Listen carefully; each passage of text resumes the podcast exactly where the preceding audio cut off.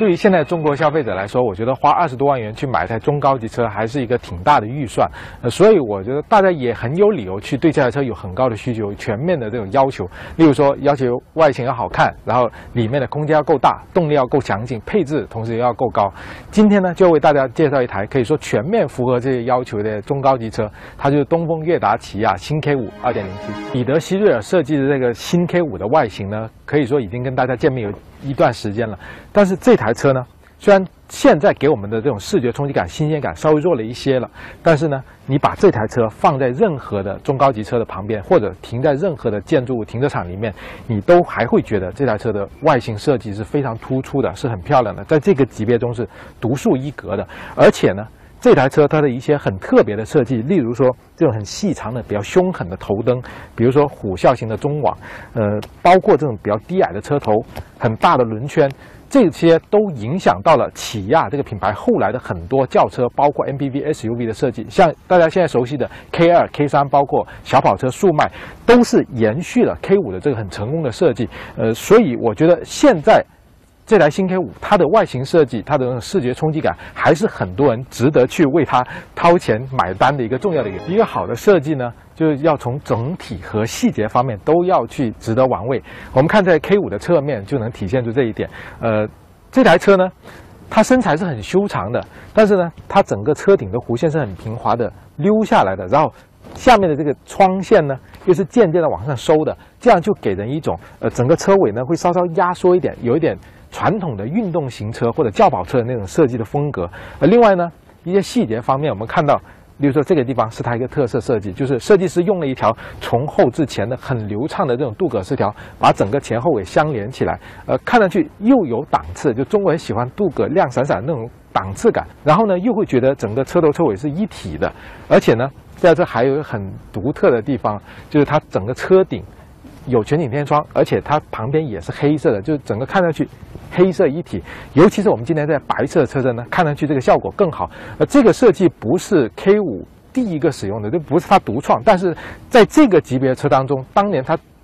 刚刚出来的时候呢，这个设计它很大胆的使用了，而且。一下子给人的视觉冲击感就很强。现在我觉得中国消费者呢，也应该是挺喜欢这样的设计。K 五的车尾呢，用了一个比较轿跑化的短尾的设计，然后再配上下面的黑色的塑料保险杠的护边，还有这种很大的椭圆形的排气管，整体营造出这种运动的感觉。而尾灯呢，还是这种比较细长的，呃，比较家族化特色这个尾灯。而且现在新的这个 K 五呢，它用这种很流行的 LED 的灯带，就更有档次感的灯带呢，去。替代了以前传统的灯泡，呃，晚上看上去呢，视觉效果更好。好，我们打开这台车的尾箱看看，呃，很多人可能会觉得小尾设计呢。可能就意味着尾箱空间会比较不足，但是我们打开之后看到 K 五这个尾箱，它里面的深度其实挖的是挺足够的。就是设计师其实在功能性设计方面，呃，还是动了一点心思的，就是实际的利用率还是挺好。呃，稍微有点不足的就是这个地方的开口略微有点小，可能有一些比较大的箱子或者物件呢比较难放得进去。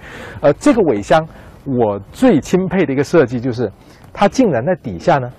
能够放下全尺寸的十八寸的备胎，呃，可以看得出来，就是在保证尾箱实用空间的同时，它又给你一个大备胎，这个就真的是体现了设计师对空间的这种呃很灵活。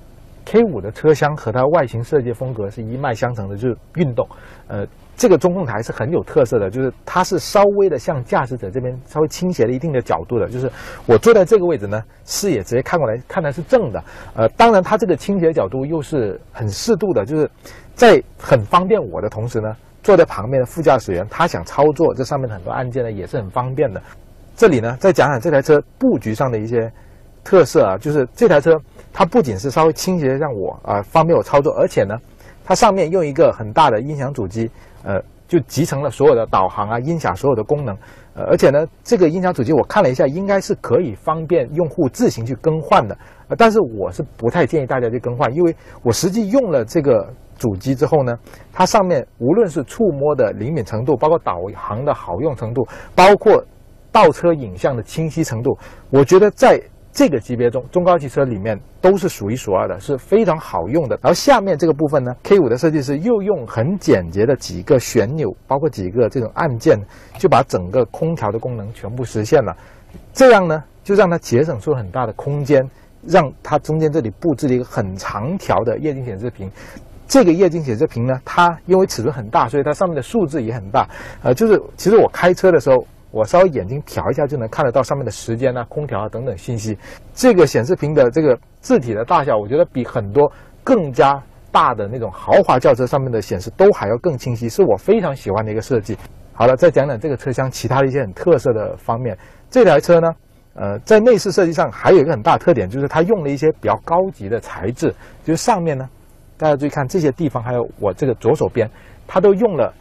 皮革加缝线，就把它整个这个轮廓给勾了出来。呃，这个在目前的中高级车中，有一些车也在用，但是没有 K5 这台车它做的这么有整体感，而且这些材质的质感啊、手感都是挺好的。然后方向盘呢也是比较运动化的。呃，这个 2.0T 的版本呢，起亚还特地给它配了一个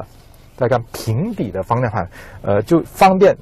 呃，更加的偷一些空间，去让这个左右脚灵活的移动。呃，握感包括上面的材质啊，上面的这些呃按键都是做的很完善，而且让握上去就觉得很舒服的。仪表方面，就现在起亚的车型很常用的彩色的自发光的仪表，呃，里面的信息很全，然后刻度也很清晰啊。这些现在的韩国车真的做的都是很好的了。然后这个车厢整体的人机工学就包括呃。你看手去摸这个排档的位置，包括旁边的一些按键的这个位置，都是很就手的。可以说你进来很快就能摸索到它所有的功能。要说 K5 这个车厢呢，呃，人机工学或者说整体的设计方面，稍微的让我有点不太满意的就是它这驾驶位的坐姿，因为它这个座椅呢本身调节功能很丰富，但是我坐上来之后就发现它整体坐姿是偏高的。呃，也就是说这台车其实它有一个挺好的车厢内的高度，但是我。一米八的个头坐上来之后呢，我就觉得头顶的空间有点压抑。呃，我觉得如果设计师能够让这个驾驶位的座椅呢再往下降低一点就更好了。现在的韩国车呢，车厢里面的配置丰富程度和储物的便利性呢是它两大卖点。这台新 K 五也不例外。首先我们讲储物空间啊，这台车储物空间虽然说位置都设计的挺常规，但是它每个地方挖的都挺好的。首先。车门上面储物条很长，然后有杯座，有储物格。然后我手边这个地方呢，啊，你看这个地方有个小箱子，里面可以插 USB 啊，可以插 aux 的接口。然后呢，这后面有这个杯座，还有盖子。呃，后面呢是很大的这个扶手箱。呃，整个车厢就是你一坐进来之后，发现，哎，我手边呢就有很多可以放东西的地方。呃，这个。我觉得是一个中高级车，你到了这个级别所必须做到的设计，是你必须要拿得出手的啊！这台 K 五是做到了。然后说这种配置的丰富程度啊，就要说这是目前韩国车的一个很大的优势了。我们这台车你一坐进来啊，琳琅满目的各种的配置啊。首先我头顶上全景天窗，刚才提过了啊，然后自动防眩的后视镜，然后中间这个音响主机有倒车影像，有导航啊，可以放 DVD 啊，然后。在前面这个地方，双区的恒温空调，然后前排的两个座椅全部都具有加热和通风的功能，包括方向盘上你一看哦，好多按键，定速巡航、切换菜单，然后方向盘音响控制，呃，手边还有电动折叠的后视镜等等啊，真的是琳琅满目的，让你目不暇接。我们试驾这台呢，虽然价格。不算很便宜，但是如果你坐进来之后看到这么多的配置，你平时而且都是能享受得到的配置，我觉得你可能就不会觉得它的这个价格很高了。很多人可能会觉得呢，就是运动型外形设计的车呢，里面空间就一定会小。其实我现在坐到 K 五的后排就可以直接反驳这个观点。大家看，现在前面的座位呢是我刚才的位置啊。一米八的身高所坐的前排的位置，然后我现在我在以一米八的身高坐在这后面，空间还是很宽敞的。而且呢，我还很喜欢这台车的后排，就是它的头顶的空间也是充足的啊。这样倒过来靠在头顶上也没有什么问题。这个级别的很多车型啊，不是用运动型外形设计，后面的腿部空间、头部空间都还比不上这台 K 五。呃，另外呢，在 K 五后面的。我觉得比较喜欢的几点就是，首先它的这个座椅的舒适程度，呃，它是做了一点点稍微的两个座位呢，两边的座位带了一点点小包裹感，呃，就是会让你坐起来觉得很安心，然后有一点点陷进去的那种舒适的感觉。另外呢，你坐进来这里头就会发现，啊，首先因为上面有全景天窗，所以觉得空间很开扬。然后呢，你坐进来就发现啊，有空调的出风口。这个地方有储物格，这后面有储物袋，然后你把这个手枕再拉下来，又有惊喜，这个地方呢还有杯架，这里呢打开里面还有储物格，而且这个储物格里面还是铺了绒布的啊，质感很好。然后这里还有个小盖子，再掀开，这里呢还可以独立的去调节音响的音量啊、模式啊，还有后排两个座椅还有加热功能，这些呢。可以说都是你进来之后一步步的让你会喜欢上这台车的后座的很多方面，呃，这台车的后座呢有两个比较小的问题，呃，可能会有些人不太喜欢。首先呢，因为这台车它的窗线呢是渐渐的往上扬的，后面这个地方收起来，所以它的后面这个窗呢是比较小的。有些人可能会坐这样的小窗的后排会容易晕车，但是我觉得另外一部分人可能又会觉得。因为这个窗比较小，然后这个地方壁板比较靠上，所以坐在这里呢，可能会觉得安全感很充足。另外呢，这台车在设计上，现代起亚这个平台的车型，它这一代啊，全部都没有后排座椅的这个放倒的功能，这个地方只有一个小口子，可以去跟后排连通，可以取一些东西。呃，但实用性不是特别的高。呃，这个可以说是整个 K 五这个后排比较大的一个缺陷了。呃，但是整体来说，我觉得以这台车运动型的外观设计，然后不算是很臃肿的车身，能够做出这样比较宽敞的后排，然后周围的人机工学设计、配置等等各方面都齐全，呃，真的还是挺让我喜欢的一个后排。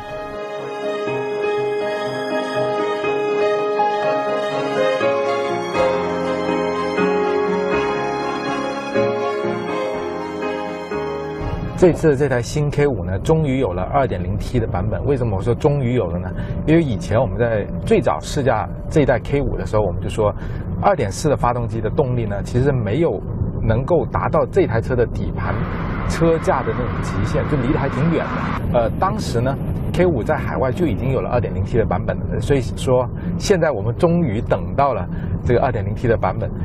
这台 2.0T 的发动机其实从输出数字上来说非常了得，最大功率是到了180千瓦，然后扭矩是350牛米，呃，可以说在目前国内这个级别的 2.0T 发动机，输出数字上都是名列前茅的。呃，实际开起来呢，呃，动力也是完全匹配得上它的这种数字。呃，从一千多转开始就起步开始，它的每一下。对这个油门的反应，这动力涌出来的感觉呢，都是很强烈的。从两千多转呢，就稍稍做中段加速的时候，那种很明显的涡轮发动机的那种特性，就是有那种很明显的拉扯感。而且，如果你是转弯的时候呢，想要再用力一点去开呢，或者油门给大一点呢，它这台车还会有。那种前驱大马力车很常见的那种扭力转向，而且电子系统也会积极的介入。所以说这套动力，我觉得一般市区上开，就是普通人你一上来一开就会觉得，哎，这台车的动力确实明显的比以前的2.4的版本要好。在各种路况下开呢，比如说城市快速路、高速，因为这台发动机呢，它整个全段的输出是很线性的，就是虽然它的有那种涡轮发动机很常有的那种。拉扯感啊，就很强的扭矩出来，呃，但是它输出整体还是很线性的，而且这台发动机开到比较高的转速，就是你把转速拉高一些啊，拉到四五千转，它的后劲也还是有的，它不会有那种很明显的泄气感，呃，这个是呃这个发动机给我留下很好印象的一个方面，呃，另外呢。呃，我很喜欢这台车的这个变速箱。呃，以前我们一直都说过，就是现代起亚的这个六前速的自动变速箱，它匹配了很多排量的动力，呃，一点六升、一点八升、二点零升、二点四升自然吸气的都匹配的很完善。而这次呢，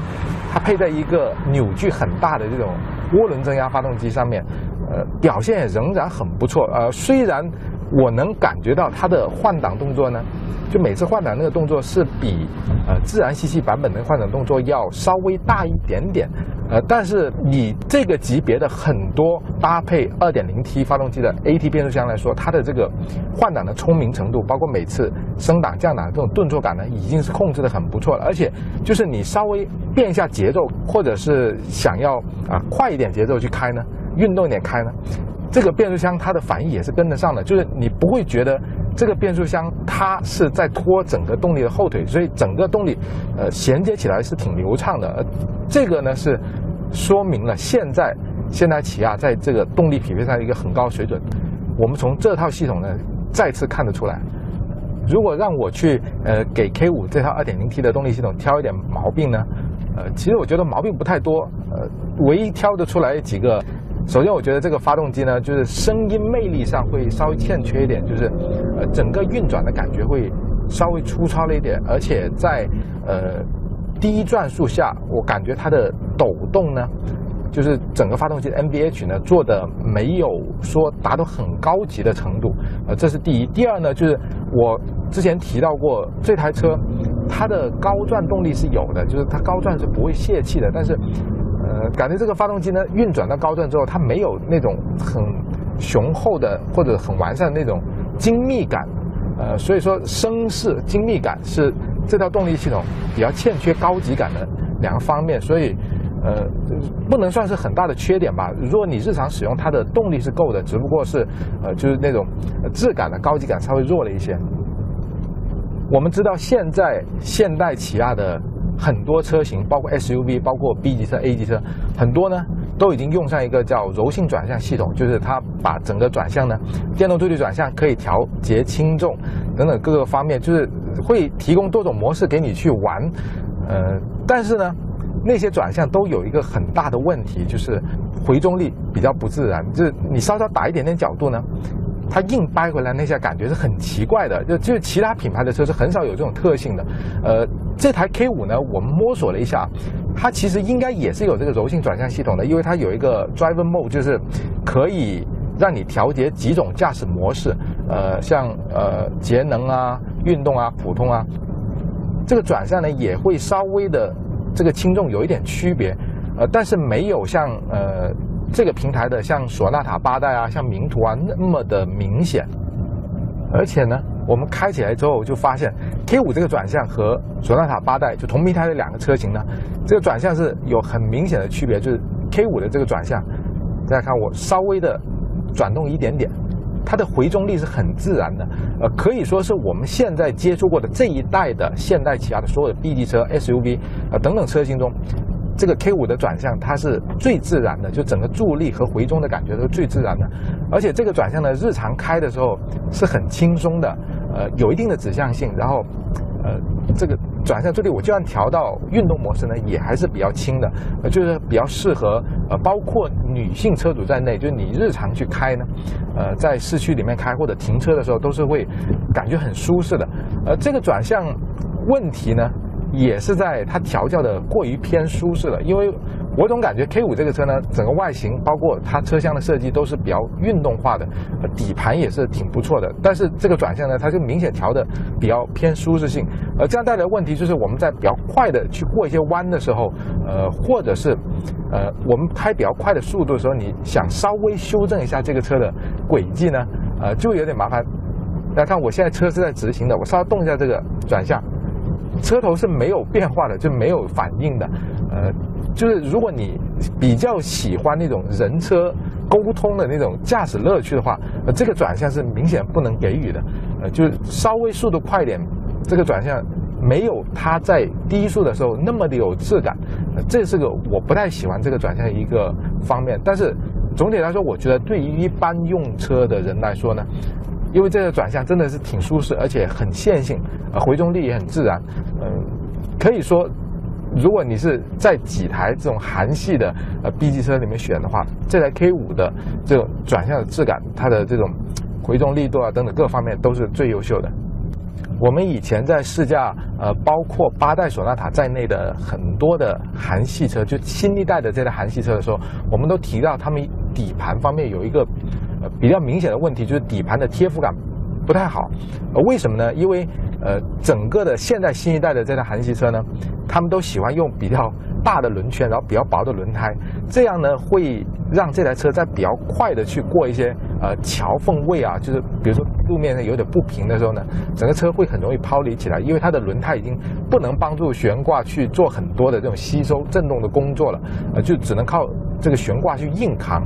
但是在这台 K 五上面呢，呃，感受又会有一点不同。总体来说，我开了很多路况，这台车，呃，高速也开过，包括一些比较烂的路面也开过。呃，这台车的底盘的厚实感和贴服感是，就和它同平台的兄弟比呢，它是表现很出色的，可以说是有一点接近欧洲车调教的那种质感，比较。紧绷，然后很厚实，而且它又不是说那种硬的很过分，然后过一些抛高的这种障碍的时候呢，它又不会说整个车身马上一弹起来就拉下来，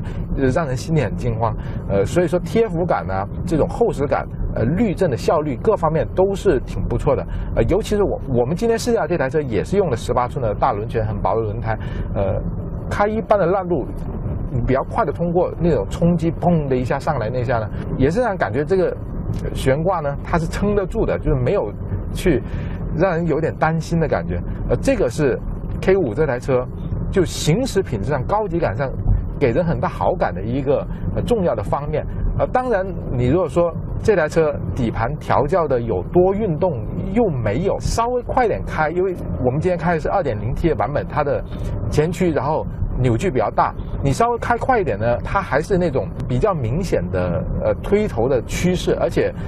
你不会感觉这个车身会很灵巧，就是比如说像君威那种啊，车头响应很快啊，啊，整个车身很紧凑的感觉，它不会，它还是一个很普通的、很正常的这种房车的感觉，车身感觉比较大，然后前面的动力比较强，稍微收一下油，能够比较合理的通过这个弯道。但是你说整个车的这种运动感呢，就给人这种感官上的刺激呢是比较不够的。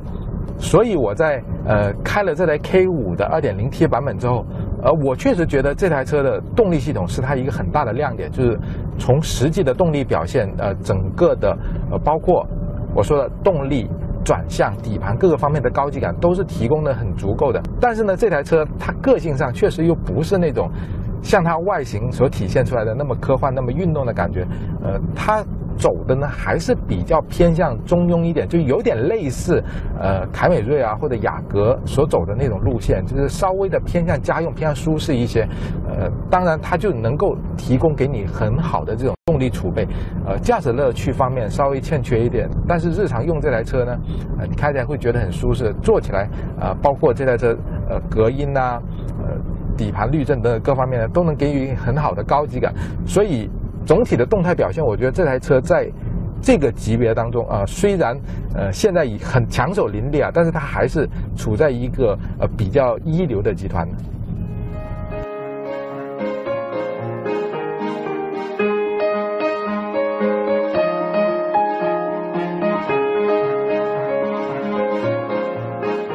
我们今天试驾的新 K 五二点零 T 版本最高配置这个车型呢？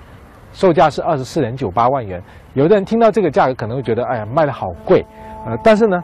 通过我刚才的全面的介绍，大家可能会能发现，这台车无论从外观的设计、里面的空间的实用性、配置的丰富程度，包括它实际的动力性能，其实都是很对得起这个价格的。也就是说，如果你真的是为了自己的需求去买车，这台新 K 五它是完全能符合你各个方面的需求的，呃。如果你只是为了需求买车，而不是去重视那些所谓的什么品牌价值那些比较虚的东西，我觉得这个价格对这台车来说也许不算很贵。我们之前的车评中经常会跟大家说，某台车它的方向盘是不能调节前后的，呃，人机工学设计有点小问题。今天我就要为大家演示一下为什么不能前后调的方向盘是不科学的。呃，我现在上了这台车呢，我要先把座椅往后移。调节到好适合我腿的位置，好这个位置，然后呢，这个时候我就会发现呢，大家看我的手在这个地方，其实方向盘的位置是不对的，我就需要把方向盘往后拉一点，好拉到这个位置，OK。